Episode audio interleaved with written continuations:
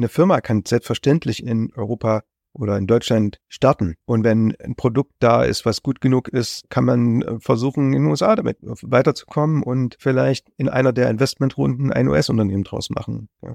Aber ich sag mal so, wer in den USA gewinnt, gewinnt ja einen großen homogenen Markt. Europa ist ja nicht homogen. Herzlich willkommen zu einer neuen Episode Unicorn Bakery. Mein Name ist Fabian Tausch und heute sprechen wir über das Erfolgsrezept von Stefan Schambach. Normalerweise sage ich immer so, welche Firma die Person gerade macht. Bei dir sage ich das nicht, weil du hast Intershop gegründet. Das war zwischenzeitlich, wenn ich das richtig im Kopf habe, mal an der, am neuen Markt irgendwie 14 Milliarden wert. Ich habe mal nachgerechnet, bei ungefähr 1500 Leuten waren das fast 10 Millionen pro Mitarbeiter, die wie die Firma bewertet wurde. Das hast dann auch durch die Krise äh, durchgemanagt, bis dann 2004 raus, hast Demandware gegründet, das dann elf, fast zwölf Jahre später für einen Milliardenbetrag Vertrag an Salesforce verkauft, da rausgegangen, Newsstore gegründet, das machst du heute noch, aber auch schon neun Jahre. Also du hast immer wieder so quasi bisher zehn Jahreszyklen. Schauen wir mal, wie lange dein Zyklus mit Newsstore wird. Aber wo du immer wieder eine Firma nach der anderen aufgesetzt hast. Und Intershop, glaube ich, äh, also ich kenne das genaue Endergebnis nicht, da habe ich nicht äh, so, so Zahlen fixiert bin ich nicht, aber die Firma gibt es, glaube ich, heute noch,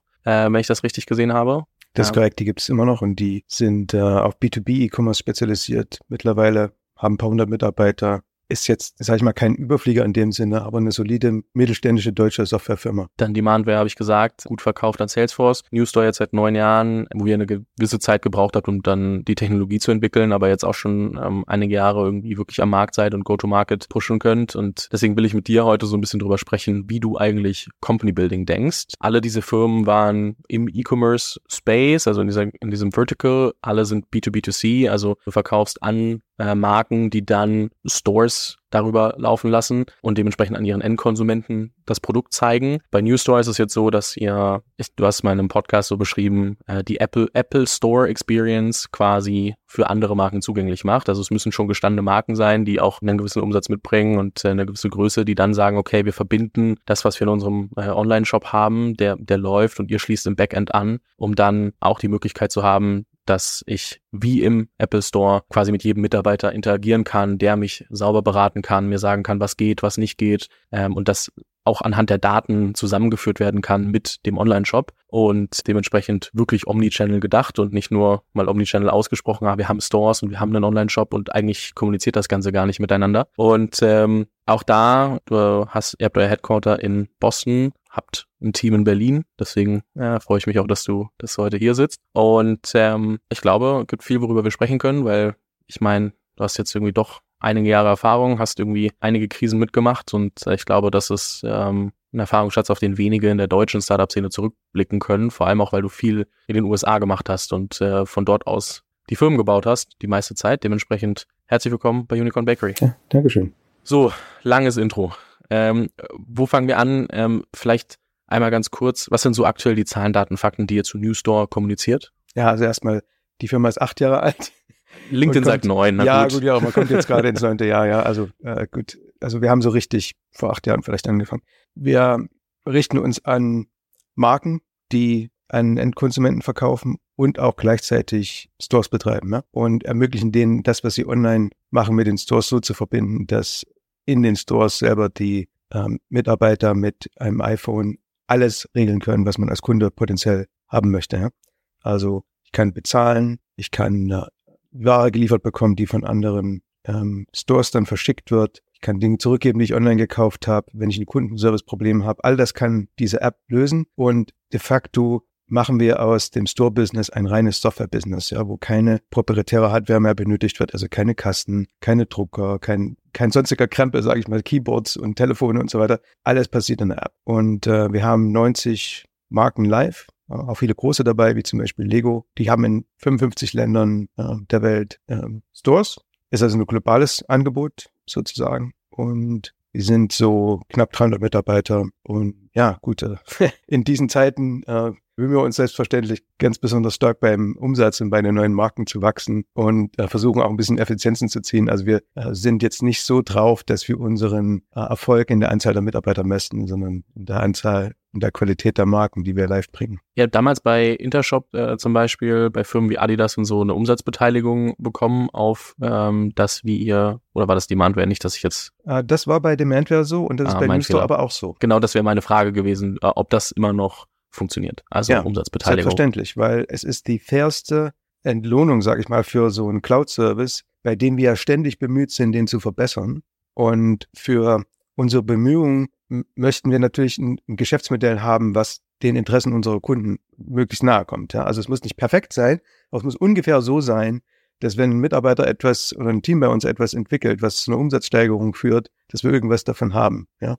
Natürlich gibt es den einen oder anderen potenziellen Kunden, der sagt, er möchte lieber eine Flat Fee bezahlen, aber den können wir leider nicht bedienen, weil wir wollen nicht dieses, diesen Interessenkonflikt haben. Wir wollen im Grunde genommen im gleichen Boot sitzen mit unseren Kunden. in der Zeit, wo eigentlich viel über Software as a Service gesprochen wird, die dann wirklich für eine Fixed Fee oder zumindest äh, eine jährliche oder monatliche Fixed Fee und, und äh, klassische Verträge in, in der Art verkauft wird, wie reagieren die Marken darauf? Es kommt sicherlich darauf an, was es ist. Wenn es sich um einen Service handelt, der statisch immer die gleichen, sage ich jetzt mal, Ergebnisse liefert, zum Beispiel ein Service zur Steuerberechnung oder irgendwas, dann macht es ja vielleicht Sinn mit einer Fix-Fee. Ja. Aber wir sind, wir verstehen uns als Partner unserer Kunden in der Umsatzsteigerung. Ja. Und ja, mal, vielleicht mal ein Beispiel rauszugreifen.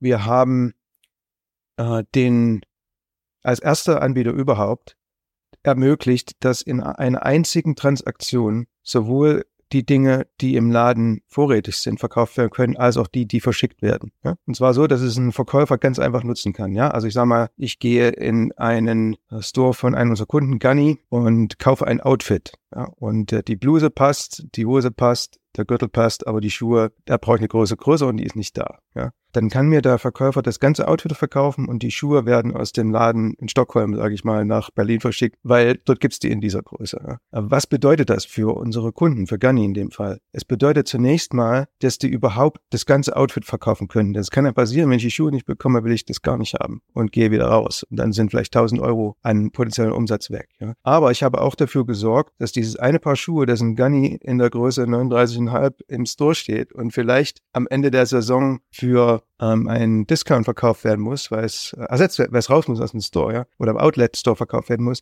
äh, dass das zum vollen Preis verkauft werden konnte, ja. Und außerdem habe ich den Kunden glücklich gemacht, der das gesamte Outfit so bekommt, wie er es haben will und die Schuhe eben zwei Tage später geliefert bekommt. Also alle gewinnen dabei. Auch der Verkäufer übrigens, der bekommt nämlich Commission.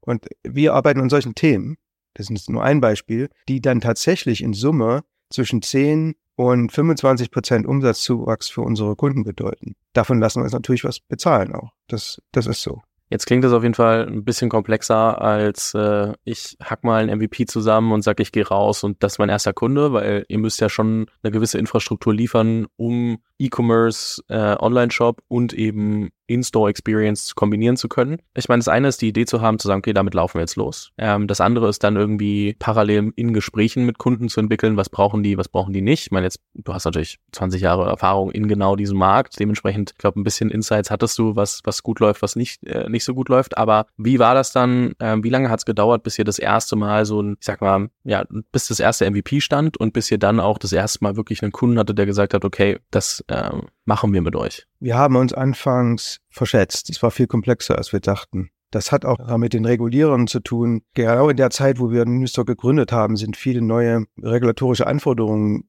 in, vor allem in europäischen Ländern entstanden. Fiscalization für Kassensysteme und so weiter. Also war wesentlich komplexer, das zu bauen. Wir haben etwa drei Jahre, also ungefähr drei Jahre gebraucht, bis wir nicht nur Teile der Plattform, sondern die komplette Plattform im Wesentlichen, so wie sie heute steht, beim ersten Kunden ähm, in allen Bestandteilen voll am Laufen zu haben. Ja. Das war die Firma Untucket, die auch ein super Kunde nach wie vor ist. Die nehmen dankbar jede Innovation von uns an und äh, probieren sie aus und äh, implementieren sie. Ja, also so lange hat es einfach gedauert und man muss sich technisch so vorstellen, wir sind ein mobiles Kassensystem. Wir sind aber auch ein Distributed Order Management System. Wir sind eine äh, Bestandsverwaltung für die Filialen, also wo die Kamera benutzt wird, um Lagermanagement und so weiter zu machen. Ähm, wir sind ein Clienteling-Tool, ja, mit dem auch über WhatsApp und Text und so weiter verkauft werden kann. Und das ist alles ziemlich eng miteinander verzahnt und hat eine super leicht zu benutzende App für den ähm, Verkäufer. Und äh, um auf diesen Stand erstmal zu kommen, war eben sehr viel nötig und wir, wir hatten zum Beispiel die Annahme, äh, wir könnten nur mit dem Kassensystem starten. Ne? Aber wenn man Omnichannel machen will, dann klappt das nicht. Ja, weil man muss ja die Website äh, einbeziehen und die äh, bestehenden Order-Management-Systeme, die wir damals gesehen haben, die waren gar nicht im Cloud. das waren On-Premise-Systeme, ja. Also wir mussten diese Funktionalität und auch das Lagerbestandsmanagement war ein ähnliches Thema. Wir haben angenommen, den Lagerbestand, den holen wir uns aus dem ERP. Aber die, der Lagerbestand, wie er im, in der Filiale tatsächlich ist, weicht massiv ab von dem, was das ERP weiß. Ja? Also die Ungenauigkeiten sind also krass. Also es ist eine, sagen wir so, die Genauigkeit des Lagerbestandes in den Filialen im Durchschnitt ist 60 bis 70 Prozent. Also unbrauchbar, um zu versprechen, dass etwas aus einem anderen Store verschickt wird. Ja? Das müssen wir genau wissen. Also genau wissen, es ist da. Und in dem Moment, wo das reserviert wird, dann muss das weggenommen werden, damit es wirklich nicht noch zum zweiten Mal verkauft wird. Ja? Und also diese Komplexitäten, das hat uns etwas länger Zeit gekostet zu realisieren, dass wir da mehr, viel mehr bauen müssen, als wir dachten. Aber wir haben es gebaut. Wir haben viele große Marken live und das bildet auch eine Eintrittsbarriere für Konkurrenten. Das ist nicht so einfach nachzubauen, was wir haben. Und was waren Abstriche, die dann irgendwie doch möglich waren? Also ich meine, ihr habt wahrscheinlich trotzdem, ne, auch in drei Jahren bauen, habt ihr wahrscheinlich gesagt, okay, wir hätten vielleicht noch das und das, was wir bauen könnten, aber das vielleicht doch nicht Core-Funktionalität. Wie rough war die erste Produktversion? Na gut, also sie hat funktioniert für den Kunden, sonst hätten wir nicht einen zweiten Kunden gewonnen. Ja, also ähm, das, das war kein MVP. Das war schon was, was funktioniert. Auch selbstverständlich, äh, wenn wir weitere Kunden hinzugewinnen, dann kommen wir natürlich auch ständig Geschäftsmodell-Feinheiten ran, die zusätzliche Feature, Feature erfordern. Ja. Es ist auch so, dass uns nicht, also wir können von unseren Kunden viel lernen, keine Frage. Aber wir kommen natürlich auch aus einer anderen äh, Sichtweise. Wir kommen aus dem E-Commerce-Bereich und verstehen, was man mit Automatisierung und mit Daten besser machen kann, was im, in den Filialen teilweise alles noch manuell gemacht wird oder analog gemacht wird. Ja? Also wir können uns nicht jede Innovation beim Kunden abholen. Wir müssen uns das Problem genau angucken, was die Kunden haben und dann überlegen, wie können wir das mit der Technik, die wir haben, also sage ich mal, ein Supercomputer im Smartphone-Format mit Kamera und, und allem drum und dran, äh, mit einem Cloud-Backend, was können wir damit machen, um das Problem besser zu lösen? Ja. Und insofern müssen wir viele Dinge einfach komplett neu denken und können uns nicht darauf verlassen, dass der Kunde uns eine Liste gibt und sagt, hier sind die, hier sind die Features, die ihr noch bauen müsst und dann kaufe ich's. Ja. Für die ersten drei Jahre, ich meine, ihr seid, ähm, ich glaube, du hast alle, also wenn ich es richtig im Kopf habe, hast du alle deine Firmen mit Venture-Kapital ähm, finanziert, auch wenn das, glaube ich, in den, äh, ich komme mal durcheinander, zählt das als 90er, wenn man 94 eine Firma macht, oder sind das die 2000er? Ja, späte 90er, würde ich mal sagen. Okay. Äh, ich finde immer ein bisschen aufgeschmissen, wenn es um die Frage geht. Aber auch wenn das da, glaube ich, noch nicht so ganz verbreitet war, in Deutschland zumindest, aber du hast ja ähm, auch in, hast du in den USA oder hast du in Deutschland damals Kapital bekommen?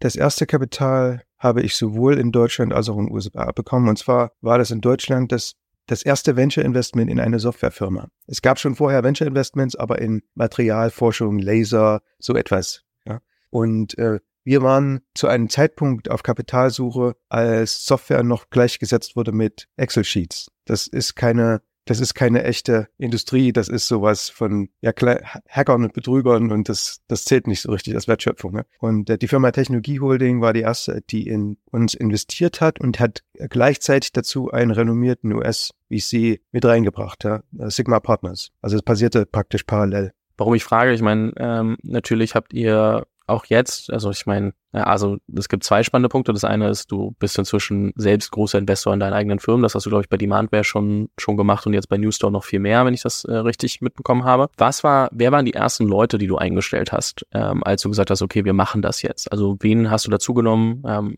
als Mitgründer? Wen hast du, wie hast du das Team aufgebaut? Als, bei Newstore? ja. Okay, also bei Newstore habe ich mal was Neues probiert. Und zwar, dort haben wir, ich, ich war ein, ein, ein sagen wir ein Angel-Investor in einer Berliner Firma, die etwas mit Distributed Order Management machte, ja, aber nicht so recht vorankam. Und ähm, die Firma hätte man entweder jetzt, sage ich mal, auslaufen lassen können oder hätte sagen können, ich mache was mit dem Team, mit dem technischen Team. Ja. Und zeitgleich habe ich noch zwei weitere Teams gekannt, sagen wir mal, die vor einer ähnlichen Problematik standen. Also die waren technisch sehr gut, aber die haben aus verschiedenen Gründen kein Venture Capital, Geschäftsmodell nicht ganz passend und so weiter. Äh, die kamen nicht richtig voran, ja. Und diese, diese drei Teams habe ich sozusagen zusammengelegt, ja, in eine Firma. Daher kommt auch die Diskrepanz mit den äh, neun Jahren und acht Jahren, ja, weil ich war schon ein Jahr länger in dieser äh, kleinen Berliner Firma investiert, ja, die technisch gesehen der, der Vorläufer war. Ja, dann irgendwann haben wir den Namen geändert, ja. Ähm, und ich habe aus meinem Netzwerk in den USA und auch aus Deutschland ein paar Leute mit eingestellt, die ich kannte. Das war sozusagen der Start. Wie war dann, also wie groß ist dann das initiale Team gesamt gewesen? Waren das dann so zwölf Leute, 14 Leute? Ja, ich glaube, wir sind so mit 20 Leuten. Okay.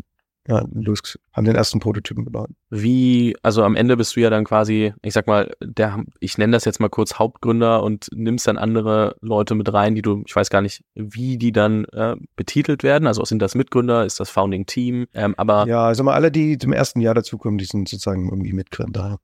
und äh, wie incentivierst du die Leute? Also du bist ja trotzdem, also Du bist natürlich Serienunternehmer, das heißt, es gibt eine gewisse Erwartungshaltung dir gegenüber von den ganzen Investoren. Viele schauen natürlich auf dich. Gleichzeitig willst du natürlich auch wahrscheinlich nicht, dass alles nur von dir abhängt und die anderen Leute, also die anderen aus dem Founding-Team, die du mit reinnimmst, äh, sich auch ähm, wirklich als, als Kern begreifen. Wie, wie hast du die Leute incentiviert? Wir haben einen sehr großen äh, Aktienoptionspool, also über 20 Prozent, also Mitarbeitern ich sage jetzt mal bewusst nicht Mitgründern mit größeren Anteilen, sondern Mitarbeitern gehören ungefähr 20 Prozent der Firma. Das heißt dann äh, auch einfach in der frühen Phase dementsprechend ähm, schon sehr schnell versucht, die Leute zu beteiligen und dann mit den wahrscheinlich und typischen. Bei uns bekommt jeder Mitarbeiter bis zur Empfangsdame, da wo wir noch, noch eine haben sozusagen, obwohl das Büro nicht mehr so voll ist wie früher. Ja, alle Mitarbeiter bekommen Aktienoptionen bei uns. Ja. Es ist nicht als Ersatz zum Gehalt zu verstehen, weil die sind ja ganz viele Jahre illiquide. Ja? Aber wir haben sowohl bei Intershop als auch bei Demandware ganz viele Millionäre produziert, die dann später selbst etwas gegründet haben oder sinnvolle Dinge mit ihrem Geld gemacht haben. Und äh, das gehört bei mir zum Konzept. Ich finde, wenn das sehr erfolgreich ist, dann sollen diejenigen, die gelernt haben, wie man das erfolgreich macht, auch die Mittel haben, ich sage mal, das weiter zu verteilen und äh, damit was Neues zu bauen. Ne? Gero Decker hat mal erzählt, dass er vom Signavio-Exit, der bei einer Milliarde lag, irgendwie 180 Millionen an, an Mitarbeitende ausgeschüttet hat. Wenn ich jetzt mal ungefähr die Quote 15 bis 20 Prozent nehmen würde und äh, auf äh, alleine Demandware übertragen würde, wäre das ja schon äh, circa eine halbe Milliarde, die da an Mitarbeitern gute, rausgehen. Gute Summe, ja. Und dann äh, Intershop, wie gesagt, da kenne ich die, die Details nicht. Da ich ja gut, also Demandware war ja dann an der Börse und ist für drei Milliarden verkauft worden. Äh, zu dem Zeitpunkt, da hatten ja schon viele Mitarbeiter teilweise ihre Aktienoptionen versilbert und haben äh, Aktien verkauft und so weiter. Also insofern, ob jetzt die Zahl so stimmt, das kann ich jetzt nicht sagen, aber es sind definitiv viele sehr äh, wohlhabend davon geworden. Also ich will mal eine Anekdote vielleicht zum Besten geben. Wir hatten eine Teamassistenz, ja, also nicht für jeden Executive eine, sondern eine für alle. Ja. Die hat außerdem noch so Events im Unternehmen gemacht. Und die habe ich damals eingestellt, weil die unheimlich positiv war, immer gelächelt hat und unheimlich zupackend war. Ja, hatte aber, kam aus einem Catering-Service, hatte praktisch in der Branche keine Ahnung, ja aber sie war super. Und die hat wie alle anderen auch Aktienoptionen bekommen und wusste zu dem Zeitpunkt gar nicht, was das ist, ob man das braucht. Sie hat halt irgendwie die Zettel unterschrieben und gesagt, okay, ich bin hier, weil ich das gerne mache. Mit den Zetteln, das verstehe ich nicht, aber wie auch immer. Ja. Und äh, ich bin ein Segler, ja. Ich segel gern und sie hatte sich immer dafür interessiert, mich gefragt, ja, was mit deinem Boot und so, zeig mir mal ein paar Fotos und so weiter. Irgendwann war ich dann raus aus dem aktiven, sagen wir, Tagesgeschäft und kam nur noch zu den Board-Meetings zu äh, Demandware. Und bei einem Board-Meeting kam sie auf mich zu, das war dann nachdem die Firma schon an der Börse war, und sagte, hey Stefan, äh, ich habe mir ein Boot gekauft. ja, das ist sich ein Segelboot gekauft für, ich glaube, 200.000 oder so, ja. Das wäre für sie nie zugänglich gewesen, so etwas. Und ja, und dann, gut, nachdem es von Demandware übernommen wird, dieses eine Salesforce übernommen wurde, die Firma, die hat dann dort nochmal weiter Karriere gemacht oder so. Ich, ich, ich halte das für wichtig, egal was die Leute damit machen, letzten Endes, ja. Einige gründen Firmen, das finde ich am besten. Einige gründen, andere investieren, andere kaufen sich ein Eigenheim. Also es gibt ja ganz viele Optionen, äh, wie die Leute das dann äh, verwenden und das glaube ich, auch je nach, je nach Person unterschiedlich. Aber ich glaube, in der Berliner Szene ist es nicht so, oder auch in der deutschen Szene ist es nicht unbedingt typisch, jedem immer Anteile zu geben. Also ich kenne genug Firmen, wo quasi aus den ersten x Leuten die Leute, äh, also die Anteile vergeben wurden und dann nur noch an Schlüsselpositionen? Warum jeder oder jede Person? Ich bin, was das Firmenmodell angeht, in den USA sozialisiert worden. Ja? Ich habe ja 16 Jahre Vollzeit dort gelebt. Dort wird es generell so gemacht im Technologiebereich. Da würde gar kein, die Firmen, Firmen wären gar nicht in der Lage, qualifizierte Mitarbeiter zu finden, wenn sie kein attraktives Aktienoptionsprogramm anbieten würden. Ja? Ich habe das irgendwie nach Deutschland importiert. Wir waren tatsächlich auch die ersten, die das gemacht haben mit Intershop, mit allen Problemen. Da ging auch mal Dinge schief mit der Besteuerung, die, die gruselige äh, Verfahren nach sich zogen. Ähm, aber, aber wir haben das am Ende alles, also die Gesetze wurden dann geändert, wir haben das am Ende alles äh, äh so hingebaut, dass es funktionierte, auch bei Intershop. Und äh, da bin ich auch mit stolz drauf. Ich, ich glaube an dieses Modell. Ich glaube, dass man dort schon die, die besseren Leute bekommt, wenn man ähm, sagen kann, wir sitzen alle in einem Boot. Shared Success ist ein, wichtig, ein wichtiger Company Value bei uns. Ja. Und ja, ich würde es nie anders tun. Ich verstehe die Knauserigkeit der ähm, Stakeholder in Deutschland teilweise nicht. Das sind ja manchmal die Gründer, aber manchmal sind es auch die Investoren, die sagen, nein, das wollen wir nicht. Ja. Das finde ich völlig daneben. Aber okay. Was sind generell so die größten äh, Unterschiede, die dir zwischen dem amerikanischen Ökosystem und dem deutschen äh, auffallen? Gut, das amerikanische Ökosystem, das funktioniert auch in Krisen weiter, während es in Deutschland, sage ich mal, zum Halt kommt. es ist einfach geölt und funktioniert und funktioniert auch ziemlich lange, adaptiert sich immer wieder selber an, an neue Marktgegebenheiten in den USA und er hat eine ganz andere Skalierung. Also es gibt 10.000 VCs und äh, ich weiß nicht, wie viel 100.000 Firmen, ja, die, die ständig irgendwas Neues probieren in allen möglichen Bereichen. Gut, das ist natürlich auch so ein bisschen der, der Größe der USA, glaube ich, geschuldet, dass da automatisch ein bisschen mehr passieren kann, aber ähm, ja, ist auch die Kultur, nicht? Also Entrepreneurship ist hat einen ganz anderen Stellenwert, ist eigentlich das erstrebens mit einer der erstrebendsten Karrieren, die man überhaupt haben kann. Während es in Deutschland ist es zwar besser geworden, aber es wird immer noch so ein bisschen gesehen wie, das sind die bösen Kapitalisten, die machen ja was, was so am Rande der Legalität ist. Ja, das wird man immer noch teilweise aus Teilen der Bevölkerung. Ja. Das ist, glaube ich, das eine. Und das andere, wenn ich mir angucke, und ich will mich da gar nicht rausnehmen, ich mache ja auch Medien, muss man einfach sagen. Aber die Menschen oder, oder die, die Outlets, Media Outlets, die 2020, 2021 die großen Finanzierungsrunden gehypt haben, waren halt auch die, die dann Ende 2022 oder Anfang oder auch in 2023 angefangen haben zu fragen, ist die Firma das wirklich wert? Kann die das wirklich liefern? Wo sind die Probleme der Firma? Obwohl vor anderthalb Jahren das halt vielleicht genau noch gegenteilig ähm, hochgelobt wurde. Und auch das führt natürlich zu einer, zu einer Wahrnehmung, wo man irgendwie zwischendrin dachte, okay, jeder, also immer mehr Menschen wollen äh, unternehmerisch aktiv werden, wollen was machen da merkt man so, naja, okay, so cool kann das ja doch nicht sein, wenn die eigentlich alle nur hochgelobt wurden und Probleme haben. Ähm, und so kippt das, also je nach Stimmung kippt das halt auch in der, in der Berichterstattung extrem schnell und extrem stark. Klar, aber das war schon immer so. Das ja, haben wir ja auch noch sehr jung dementsprechend. Und das haben wir auch bei Intershop natürlich gemerkt, ja, all die Publikationen, die uns äh, am Anfang, also ich sag mal, so extrem gelobt haben, dass wir immer hingehen mussten und sagen, nee, nee, nee, nee, nee, so, so war das nicht, das müssen wir nochmal korrigieren. So, und praktisch das ein bisschen dämpf, eigentlich die ganze Zeit dämpfen mussten. Die haben selbstverständlich dann, als das ähm, äh, Dotcom-Gebilde in sich zusammenfiel, dort auch draufgehauen immer wieder, ja. Aber okay, also wovon leben die Medien, die diskutieren etwas, was in dem Moment interessant ist. Okay, und es ist interessant, wenn das nach oben geht und es ist interessant, wenn es nach unten geht. Also insofern ist es einfach, wie es ist. Ich will es auch gar nicht äh, schlecht reden. ich will nur sagen, dass das auch manchmal trotzdem so, glaube ich, einen gewissen, durch das ja heutzutage so schlechte News trotzdem einfach nochmal verstärkt werden durch Social Media und äh, ganz viele Kanäle, wo das dann noch zusätzlich irgendwie distribuiert wird, habe ich schon das Gefühl, dass dadurch ein gewisser Respekt entsteht, wenn du so viele negative äh, ja, Schlagzeilen auf einmal siehst. Ich sehe das anders. dass damit muss man rechnen als Unternehmer. Die wenigsten Unternehmen sind so schnell von Null auf, auf äh, Exit, auf erfolgreichen Exit, dass dazwischendurch nicht irgendeine Krise passiert. Ja? Also die meisten, würde ich mal sagen, erleben mindestens zwei. Und in, in der Zeit hat man einfach damit zu tun. Oder es gibt ja auch selbstgemachte Krisen, die, die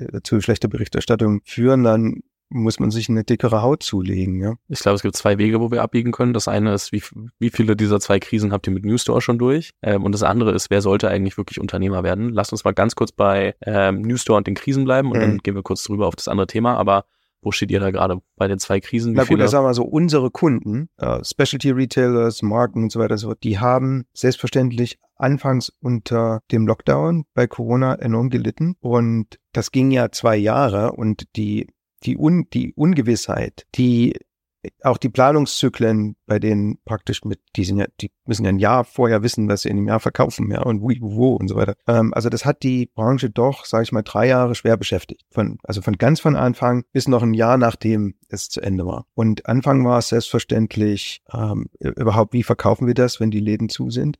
Und später war das dann, die Supply Chain funktioniert nicht mehr. War schwierig. Ähm, und die, die nächste Krise kam sozusagen ansatzlos ohne, ohne Pause. Äh, und das äh, war die Teuerung, ne? also die, die, die Inflation. Weil die Inflation hat ja den Effekt, dass die Konsumenten, die die Produkte dieser Marken kaufen sollen, weniger Geld zur Verfügung haben für Dinge, die nicht dringend nötig sind. Und alle unsere Kunden produzieren Dinge, die nicht dringend nötig sind. Also man kann Mode selbstverständlich eine Weile rauszögern und sagen, ich ziehe die Klamotten an, die ich letztes Jahr anhatte. Das ist okay. Das, äh, alle anderen machen das Gleiche. Das hält ich eine Weile aus. Ne? Oder ja, also braucht man Schmuck, braucht man äh, Spielzeug, braucht man Parfüm, braucht man das alles so dringend in dem gleichen Maße wie, wie wie vorher, als das Geld noch da war. Und das betrifft natürlich den den Handel und äh, die die Marken. Ja? Also mittlerweile ist es das neue Normal.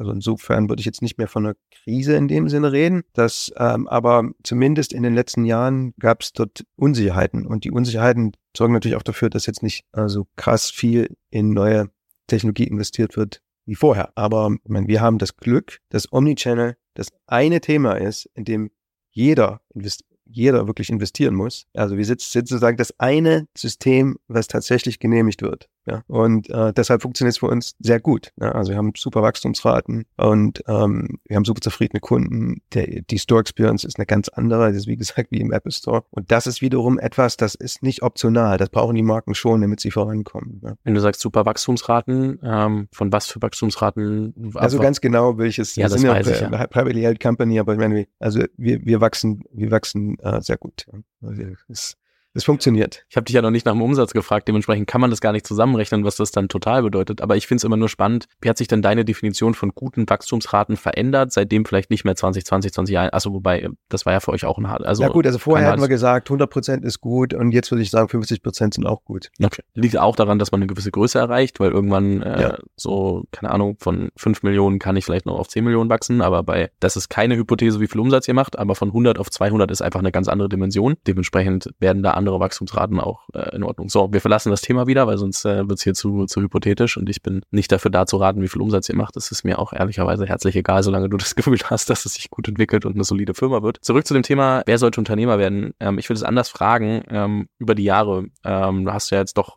einige Leute, du hast selbst gegründet, du hast Mitgründer gehabt, du hast ähm, Investments gemacht, du hast viele Menschen einfach erlebt über die Jahre. Was würdest du sagen, sind die Qualitäten, die wirklich gute Unternehmer mitbringen? Also ich habe noch nie angestellt gearbeitet, ja, und würde das auch nie tun können. Ich bin da vielleicht ein Sonderfall. Die meisten, die Unternehmer werden, sind, sage ich mal, sehr fähige Angestellte und äh, haben dann die Möglichkeit, was zu gründen. Also ich bin sozusagen eher, eher atypisch, zumindest wenn man jetzt die, die große Masse der Unternehmer sieht. Ja. Wenn jemand es immer schon besser wusste und gern die eigenen Ideen verwirklichen will und in einem Spezialbereich ein großes, ungelöstes Problem entdeckt hat, was es sich wirklich lohnt zu lösen, aber niemand macht es. Und man ist so davon beseelt, dass das doch was wäre, wo man sich mehrere Jahre dahinter klemmen kann. Das ist eine gute Vorlage, um Unternehmer zu werden. Würdest du sagen, wenn ich dieses, also ich meine, das, das suggeriert Durchhaltevermögen und eine, eine, eine klare Vision. Und äh, oft wird ja drüber gesprochen, also es gibt ja so viele Skills, die ich dann irgendwie lernen muss während äh, einer Firmengründung, um eine solide Firma zu bauen. Würdest du sagen, das ist alles erlernbar?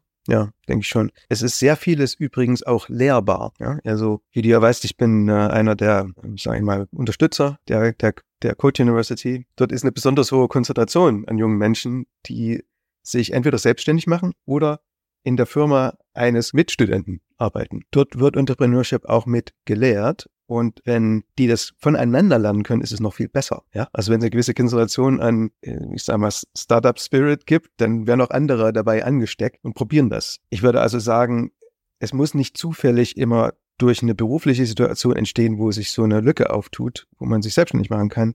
Es kann auch durchaus gelehrt werden. Die staatlichen Universitäten tun es aber nicht. Da braucht man andere Formate, wie zum Beispiel die Code University. Grüße natürlich an äh, Tom Bachem an der Stelle ja, über den ich auch deinen Namen das erste Mal irgendwie äh, wahrgenommen habe und seitdem so ein bisschen am Rande verfolgt und irgendwann dann dachte, na gut, jetzt wird's Zeit, äh, dich mal einzuladen. Äh, deswegen, ähm, ich wäre bestimmt auch anders irgendwann drauf gekommen, aber Tom und ich haben ja sowieso so eine kleine Vergangenheit, wo wir Dinge gemeinsam äh, probiert haben. Deswegen, ja, immer, immer gern, gern gesehener Gast und ich äh, finde die, finde die Code auch selber sehr gut, hab da ja auch versucht mitzuwirken, wo ich konnte über, über so zwei Jahre. Verlinke ich mal in den, in den Shownotes für alle, die sich das genauer angucken wollen, weil jetzt hier kein, kein Code-Werbeblock einbauen, das nochmal, das Konzept nochmal im Detail zu erklären. Aber warum tun, also ich meine, das ist ja trotzdem was, äh, wenn wir jetzt über Entrepreneurship Education nachdenken und das muss nicht immer nur im, im Uni-Kontext sein. In meinen Augen sind das, zählt das auch für Inkubatoren und Accelerator, äh, die ja auch eine Form von ähm, Entrepreneurship Education machen die aber aus Deutschland heraus, böse These, aber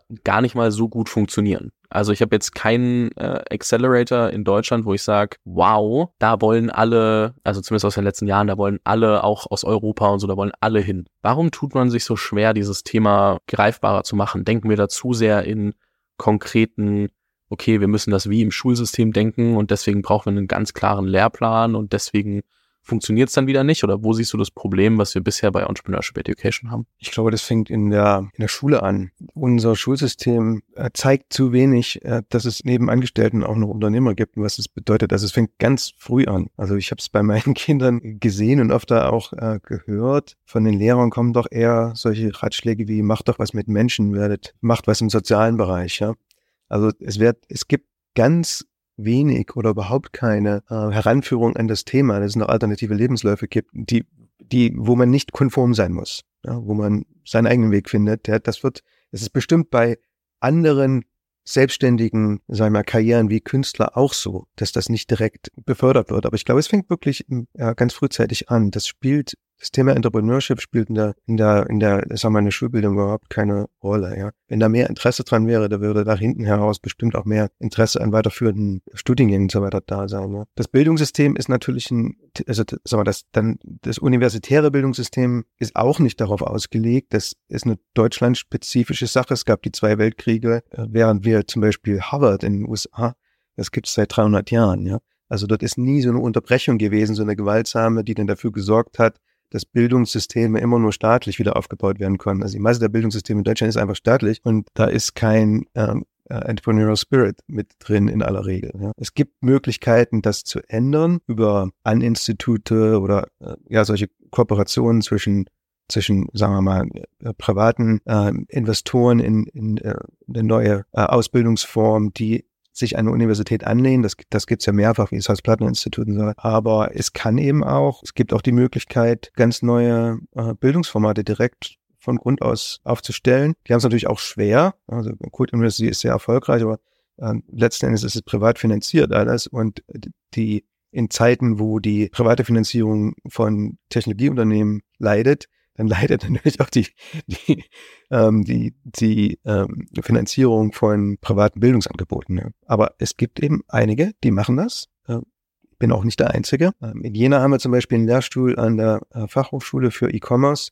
Der ist äh, zusammen mit den ehemaligen Intershop-Gründern, die Intershop-Stiftung steht da dahinter. Mittlerweile gibt es noch mehr Geber, wie die Zeiss Stiftung und so weiter. Also es lässt sich auch auf breitere Schultern verteilen und ist gut organisiert und dann klappt es auch ziemlich lange. Ne? Also dieser FH-Lehrstuhl, den gibt's mit kurzen, ähm, sag ich mal, ähm, Unterbrechungen, die gibt's den seit äh, mehr als 20 Jahren jetzt. Ja. Und ähm, der hat auch viele erfolgreiche Unternehmer produziert wiederum, die auch in der Region in ähm, Jena und in Thüringen mittlerweile, also ich sage mal, mit die größten Arbeitgeber sind. Also der Dotsos zum Beispiel, hatten bei 100 Leute in Jena, war einer der Studenten vom ersten Studiengang von der FH. Ja? Also ich glaube, man muss da nicht immer nach dem Staat rufen, der Staat soll doch jetzt bitte was anderes oder besser machen oder so. Unternehmer können das auch selbst in die Hand nehmen und äh, dort etwas tun.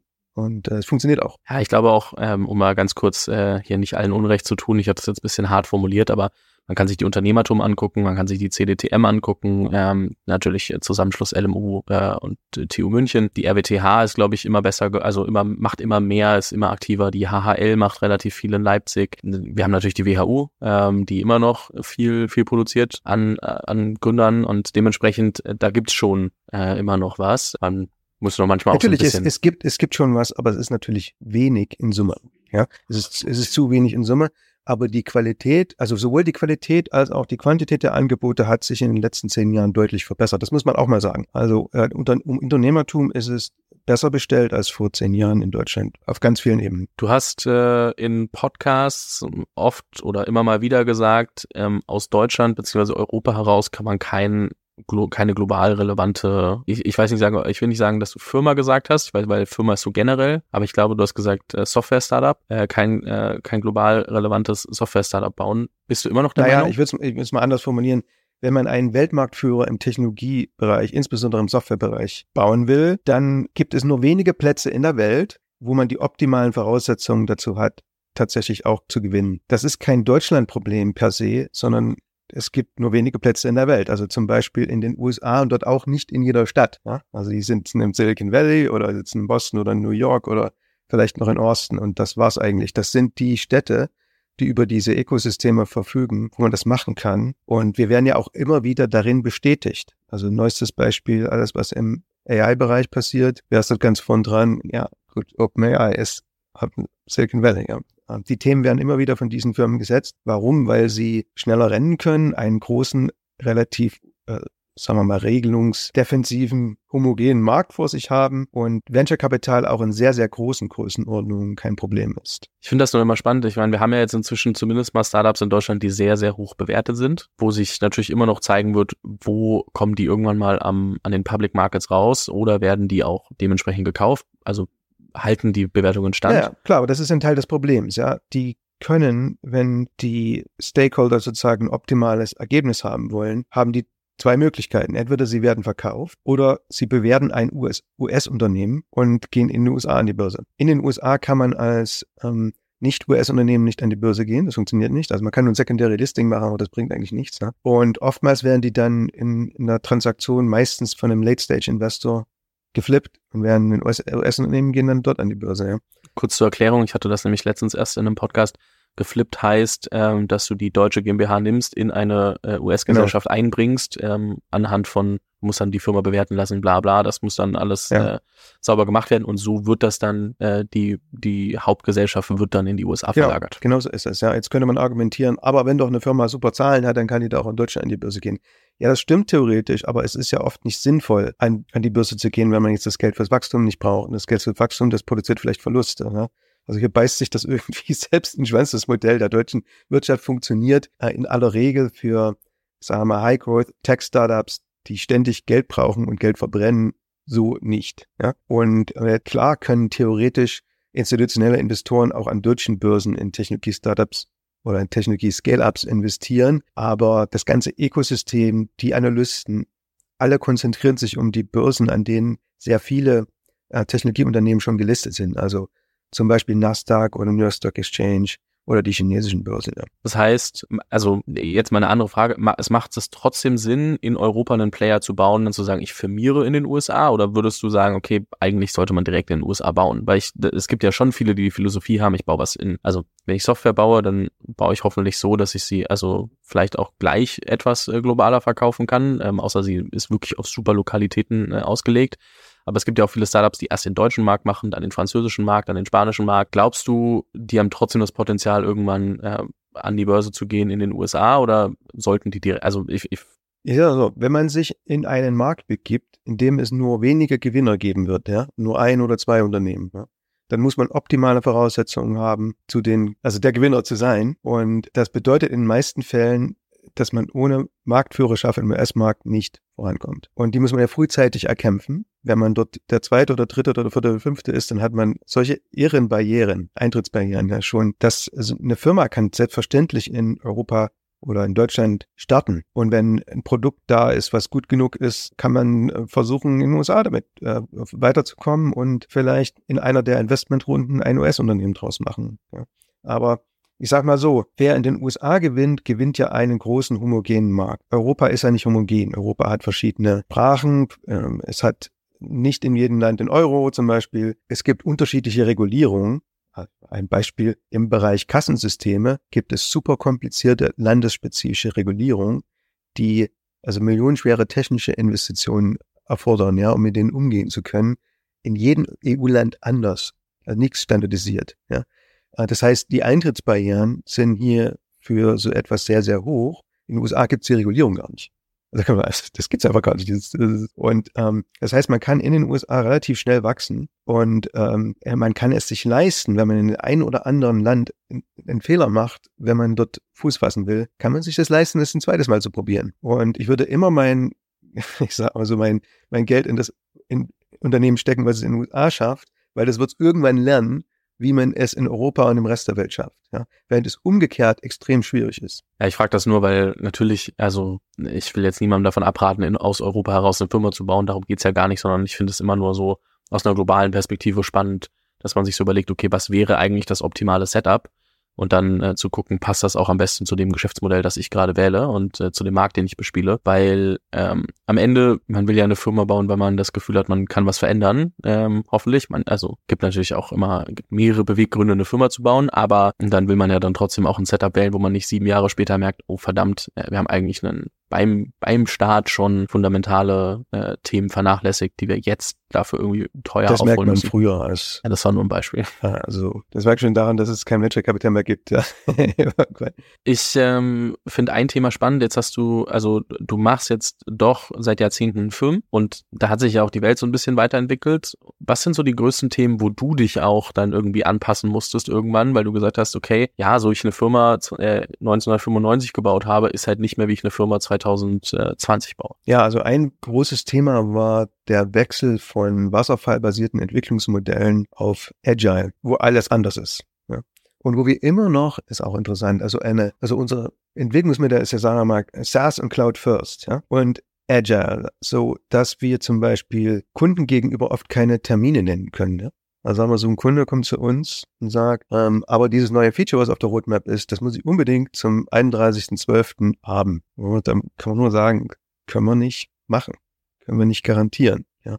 Warum? Weil wir die Zeit, die sonst in die Planung geht, einsparen und die Teams im Grunde genommen unabhängig, iterativ ähm, an Themen arbeiten, messen, was der Erfolg von der Maßnahme war und äh, sich dann sozusagen stückchenweise fortbewegen. Ja? Wir sind in Summe dadurch schneller, aber wir können eben keine ähm, starren, langfristigen Planungen machen. Und äh, das ist was, was in unsere Industrie, also bei unseren Kunden teilweise immer noch für Unverständnis sorgt. Also sagen wir so, wir können einen ganz tollen Track Record zeigen an Innovationen in der Plattform, was ja immer da ist dazugekommen, aber wir können eben nicht auf den Tag genau sagen, wann wir was fertig haben werden. Ja?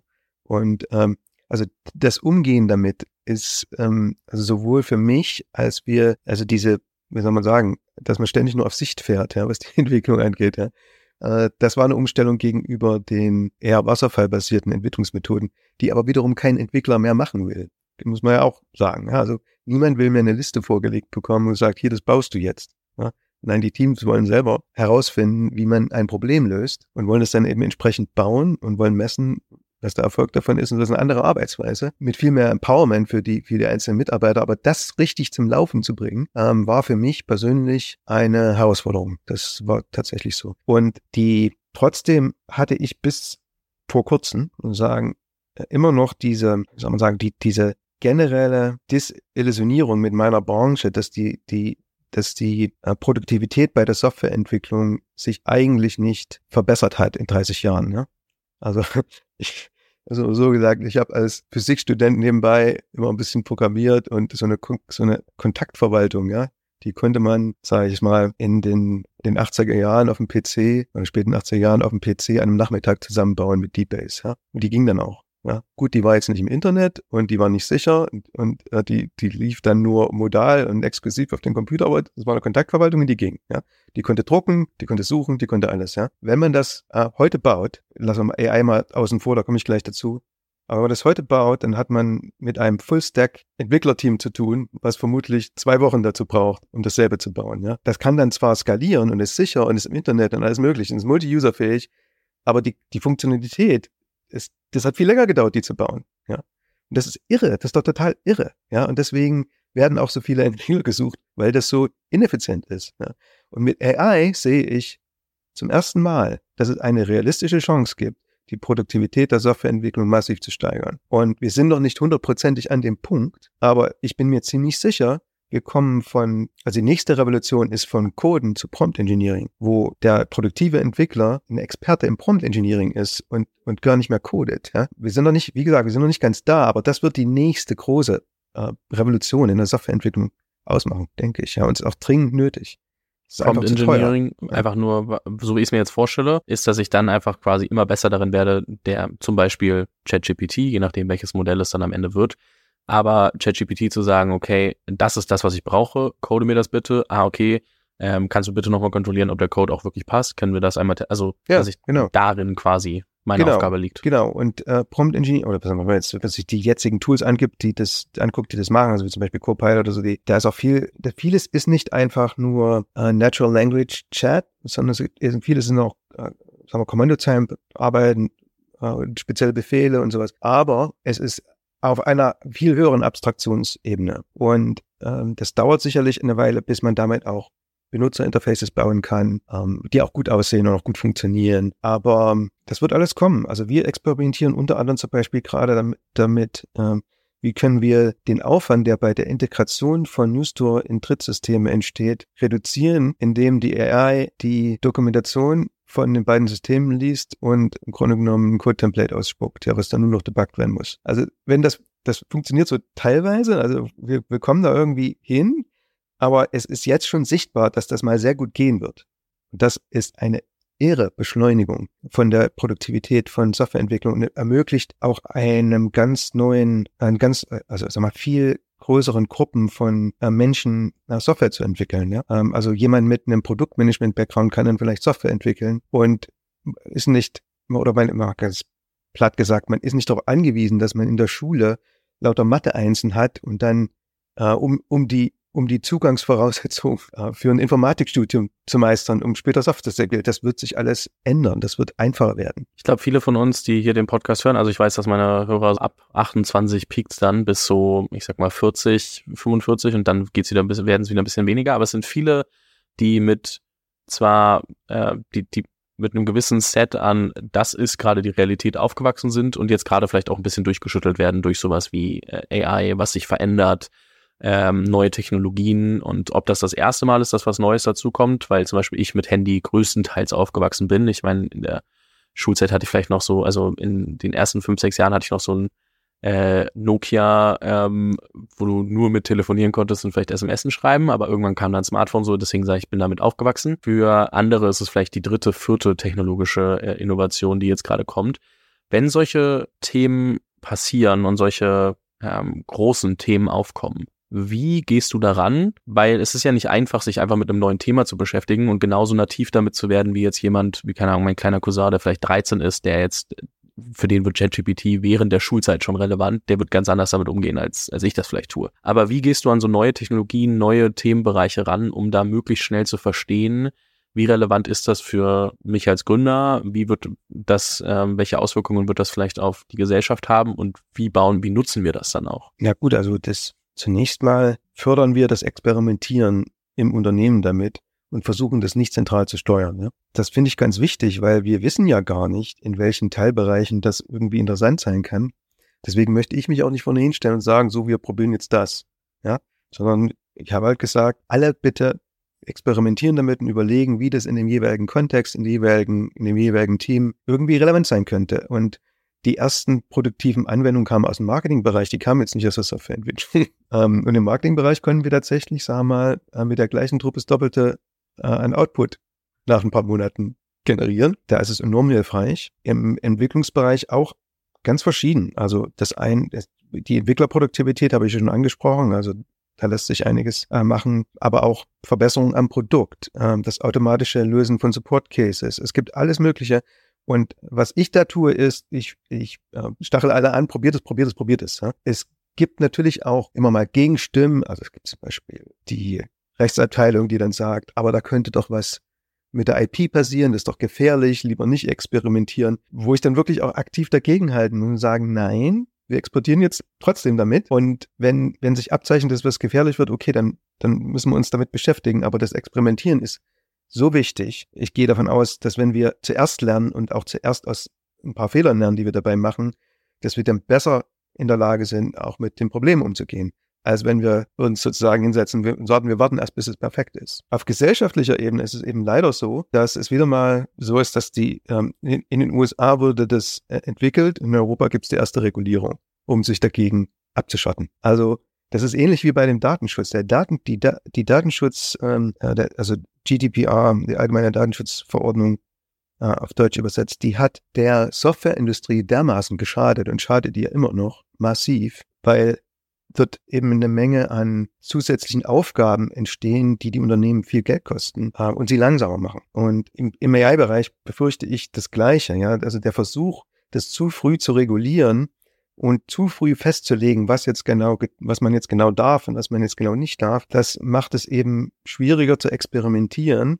Deshalb die Leute, die sich mit diesem Thema auseinandersetzen und dort etwas entwickeln wollen, oftmals dann in die USA gehen würden oder im Homeoffice für ein US-Unternehmen arbeiten. Das können sie auch machen. Also ich denke, wir stehen uns da in Europa selbst im Weg mit der Regulierungs- Wut, sage ich jetzt mal, und ähm, in Deutschland insbesondere, weil Deutschland ein Land ist, was die Gesetze dann auch, sage ich mal, versucht bis zum letzten Detail und äh, durchzusetzen. Ja, was in den südlichen Ländern vielleicht gar nicht so der Fall ist. Und das macht es eben schwierig, ganz vorne dabei zu sein. Ja, gut, es gibt dann immer das eine berühmte Beispiel, aber es gibt doch ähm, die die Firma, die macht das auch.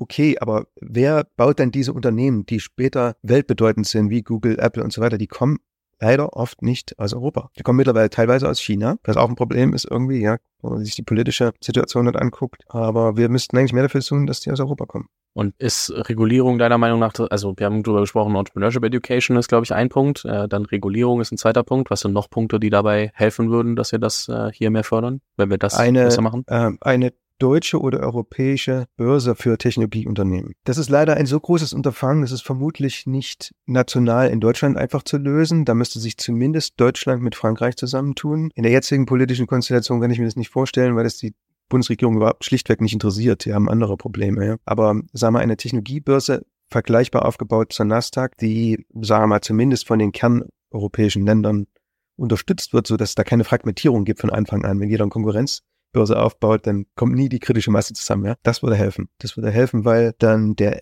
der Exit-Pfad für die VCs, die in europäische Unternehmen investieren wollen, eben in Europa ist. Ja, und nicht in die USA exportiert werden muss. Ich werde einmal kurz trotzdem den Bogen zurück zu Company Building äh, schlagen, weil auch eine Sache, die sich verändert hat, ist natürlich irgendwie das Thema Remote Work, Hybrid Work. Und mich würde interessieren, wie stehst du dazu? Als allererstes, wie stehst du zu Remote versus äh, Office Culture versus äh, hybrides Setup der Firma? Mhm. Also für mich gibt es da zwei unterschiedliche Sichtweisen. Die eine ist meine private, persönliche und äh, die andere ist das, was die Realität in den meisten Firmen angeht und auch also auch an unserer. Also privat ja, sehe ich das so. Ich möchte gern mit Menschen direkt zusammenarbeiten und zumindest nicht exklusiv äh, auf Videomeetings reduziert werden. Ne?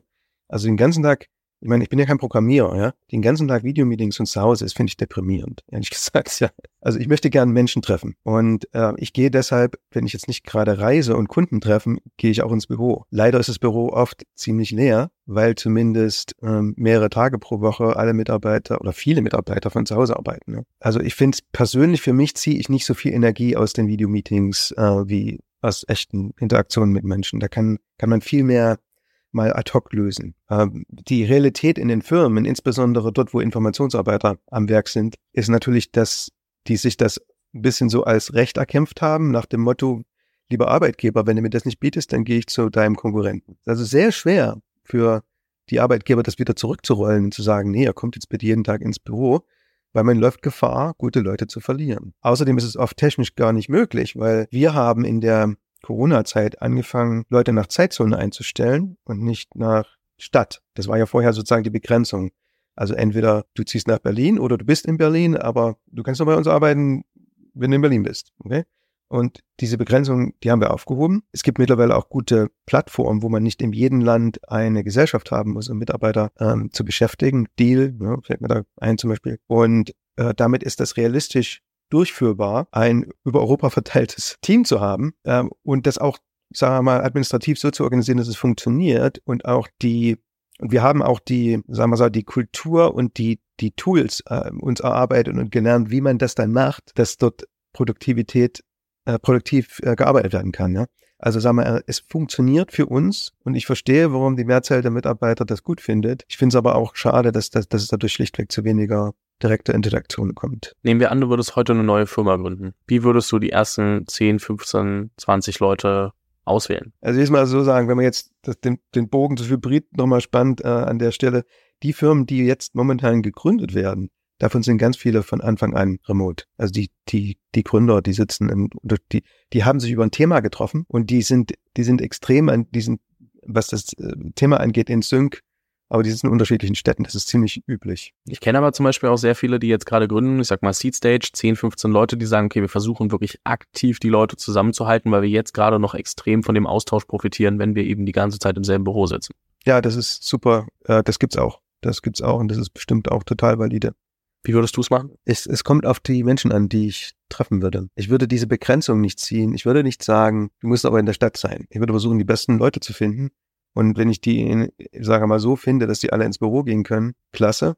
Wenn ich aber jemanden finde, der super gut ist und super passt auf das Thema, dann würde ich jetzt nicht notwendigerweise sagen, aber wenn du nicht umziehst, kannst du nicht anfangen. Fair point. Ich habe noch einen letzten Punkt und dann haben wir, glaube ich, wirklich mal sehr, sehr viel besprochen. Und zwar würde ich gern verstehen, wie du Ideen validierst. Wenn du, ich meine, du hast jetzt, äh, du hast, ihr habt äh, Intershop gemacht, du hast äh, dann direkt danach Demandware, direkt danach Newstore. Da äh, plus zwischendrin ähm, gab es auch noch ähm, Side, Side Companies, würde ich jetzt mal sagen.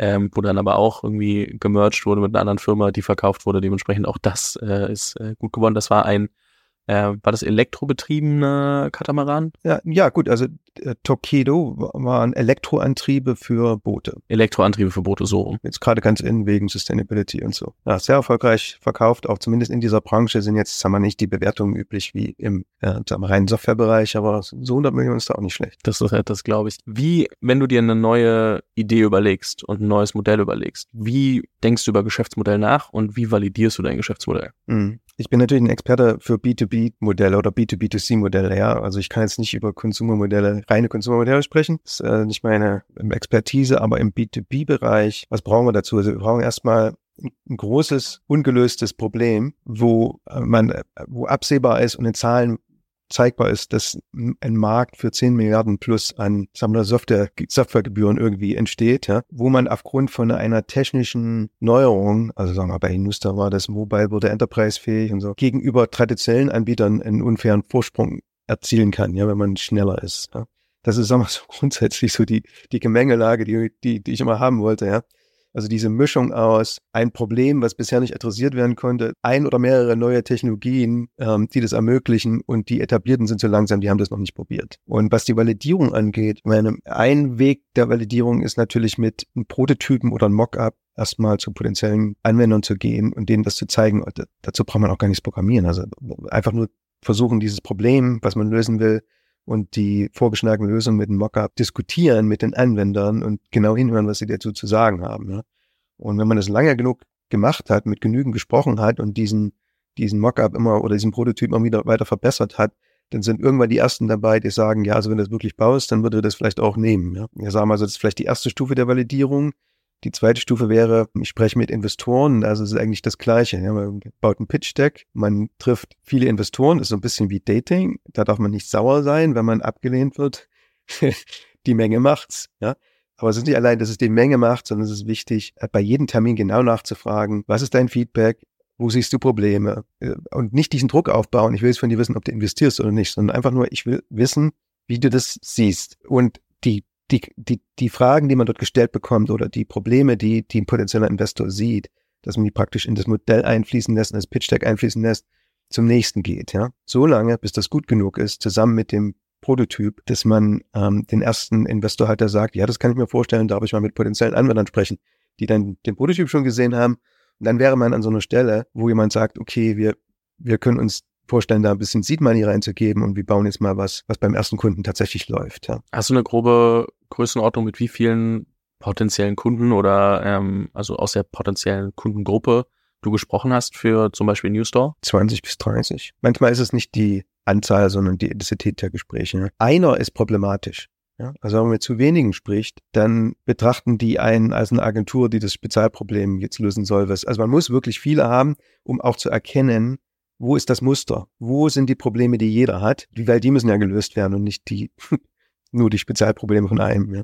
Und dann noch die Frage zu den Investoren, jetzt gar nicht auf, an, anhand der, wie viele Investoren hast du gesprochen, sondern über die Jahre. Was für Charakteristiken findest du bei deinem äh, Investor oder bei deinen Investoren wichtig, um zu sagen, okay, mit denen will ich auch zusammenarbeiten? Na gut, es ist ja wie eine, wie eine Heirat. Die wird man dann für zehn Jahre lang nicht mehr los und die sitzen auch im Board. Das heißt, das muss chemisch irgendwie passen, so dass das Board auch ein, ein Team ergeben kann, ja, und nicht nur die Eigeninteressen des jeweiligen Investors repräsentiert und sich, sagen wir mal, der Problemlösung verweigert. Ja? Also wer den Luxus hat, sich das aussuchen zu können, das Geld ist ja vielleicht das gleiche, wer wer den Luxus hat, hatten weniger, kann dafür sorgen, dass das, das Board und die Stakeholder Partner für die Gründer sind. Das ist auch nicht immer möglich. Also für einen Erstunternehmer, der sein erstes Venture-Kapital bekommt, der will einfach nur das Geld haben. Das verstehe ich auch total. Und äh, aber aber ich, ich denke, wenn man das irgendwie steuern kann, dass die Menschen, mit denen man dann viele Jahre zusammenarbeitet, dass man mit denen kann, das verbessert, sage ich jetzt mal, die Erfolgschancen für das Startup. Aus gegebenem Anlass, weil OpenAI ja jetzt nicht allzu lange her ist, wie aktiv managst du dein Board? Oder wie managst du dein Board? Also ich habe ein funktionierendes Board, was OpenAI offensichtlich nicht hatte. Was sind die Charakteristika eines funktionierenden Boards in deinem Fall? Na gut, also wir haben zunächst mal die beiden neben mir, die beiden Anker-Investoren da drin, General Catalyst und ähm, Activent und zusätzlich dazu drei Independent. Davon ist die Carol Meirowitz eine der größten Arbeitgeberinnen weltweit. Also die TJ Maxx und TK Maxx in Deutschland, 330.000 Mitarbeiter. Kann man jetzt fragen, was ist für sie da drin? Sie möchte wissen, wie ein Software-Startup funktioniert.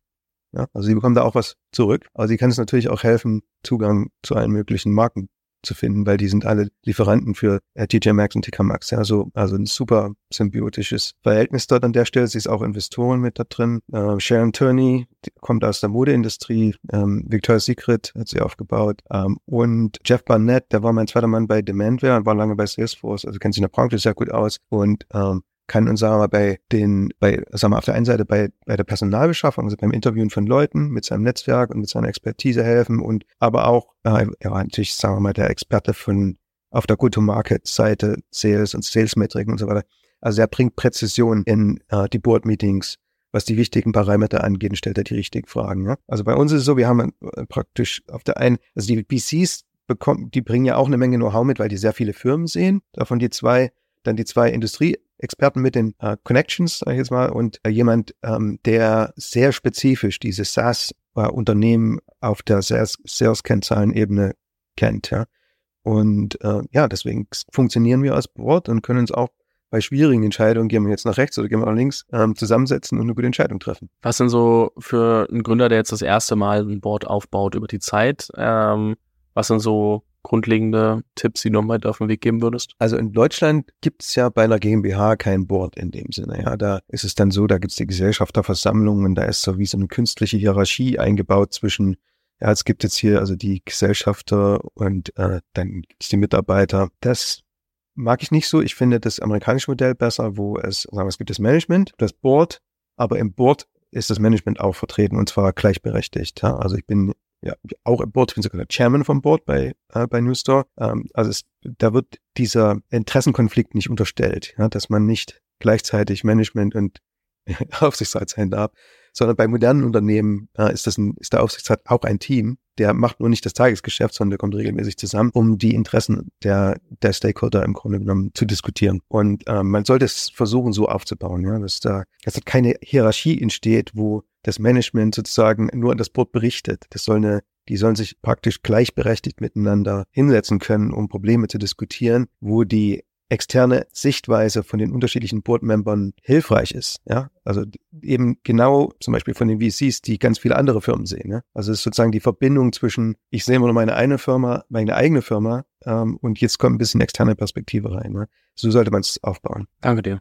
Ich glaube, damit haben wir einen ganz großen Rahmen geschaffen, äh, um mal so ein bisschen zu verstehen, wie du über Company Building und äh, ein paar andere Themen äh, nachdenkst. Ähm, und hier würde ich einen Punkt machen. Vielleicht kriege ich dich irgendwann nochmal vors Mikro, wenn mir nochmal was einfällt. Aber für heute machen wir hier Schluss. Ich verlinke natürlich sowohl Newstore, wer sich das mal angucken möchte, als auch dein LinkedIn. Ähm, und äh, dann hat man, glaube ich, ein bisschen mehr Input, ähm, kann sich noch mal ein bisschen genauer mit äh, dir befassen. Vielen lieben Dank für deine Zeit. Es hat sehr viel Spaß gemacht und äh, ich würde dir gerne noch die letzten Worte des Podcasts äh, übergeben. Ja, ich äh, hat mir auch sehr viel Spaß gemacht. Vielen Dank und äh, ich hoffe, dass ich den einen oder anderen überzeugen konnte, dass eine unternehmerische Laufbahn doch eine super interessante Sache sein kann. Da bin ich mir sicher. Danke dir.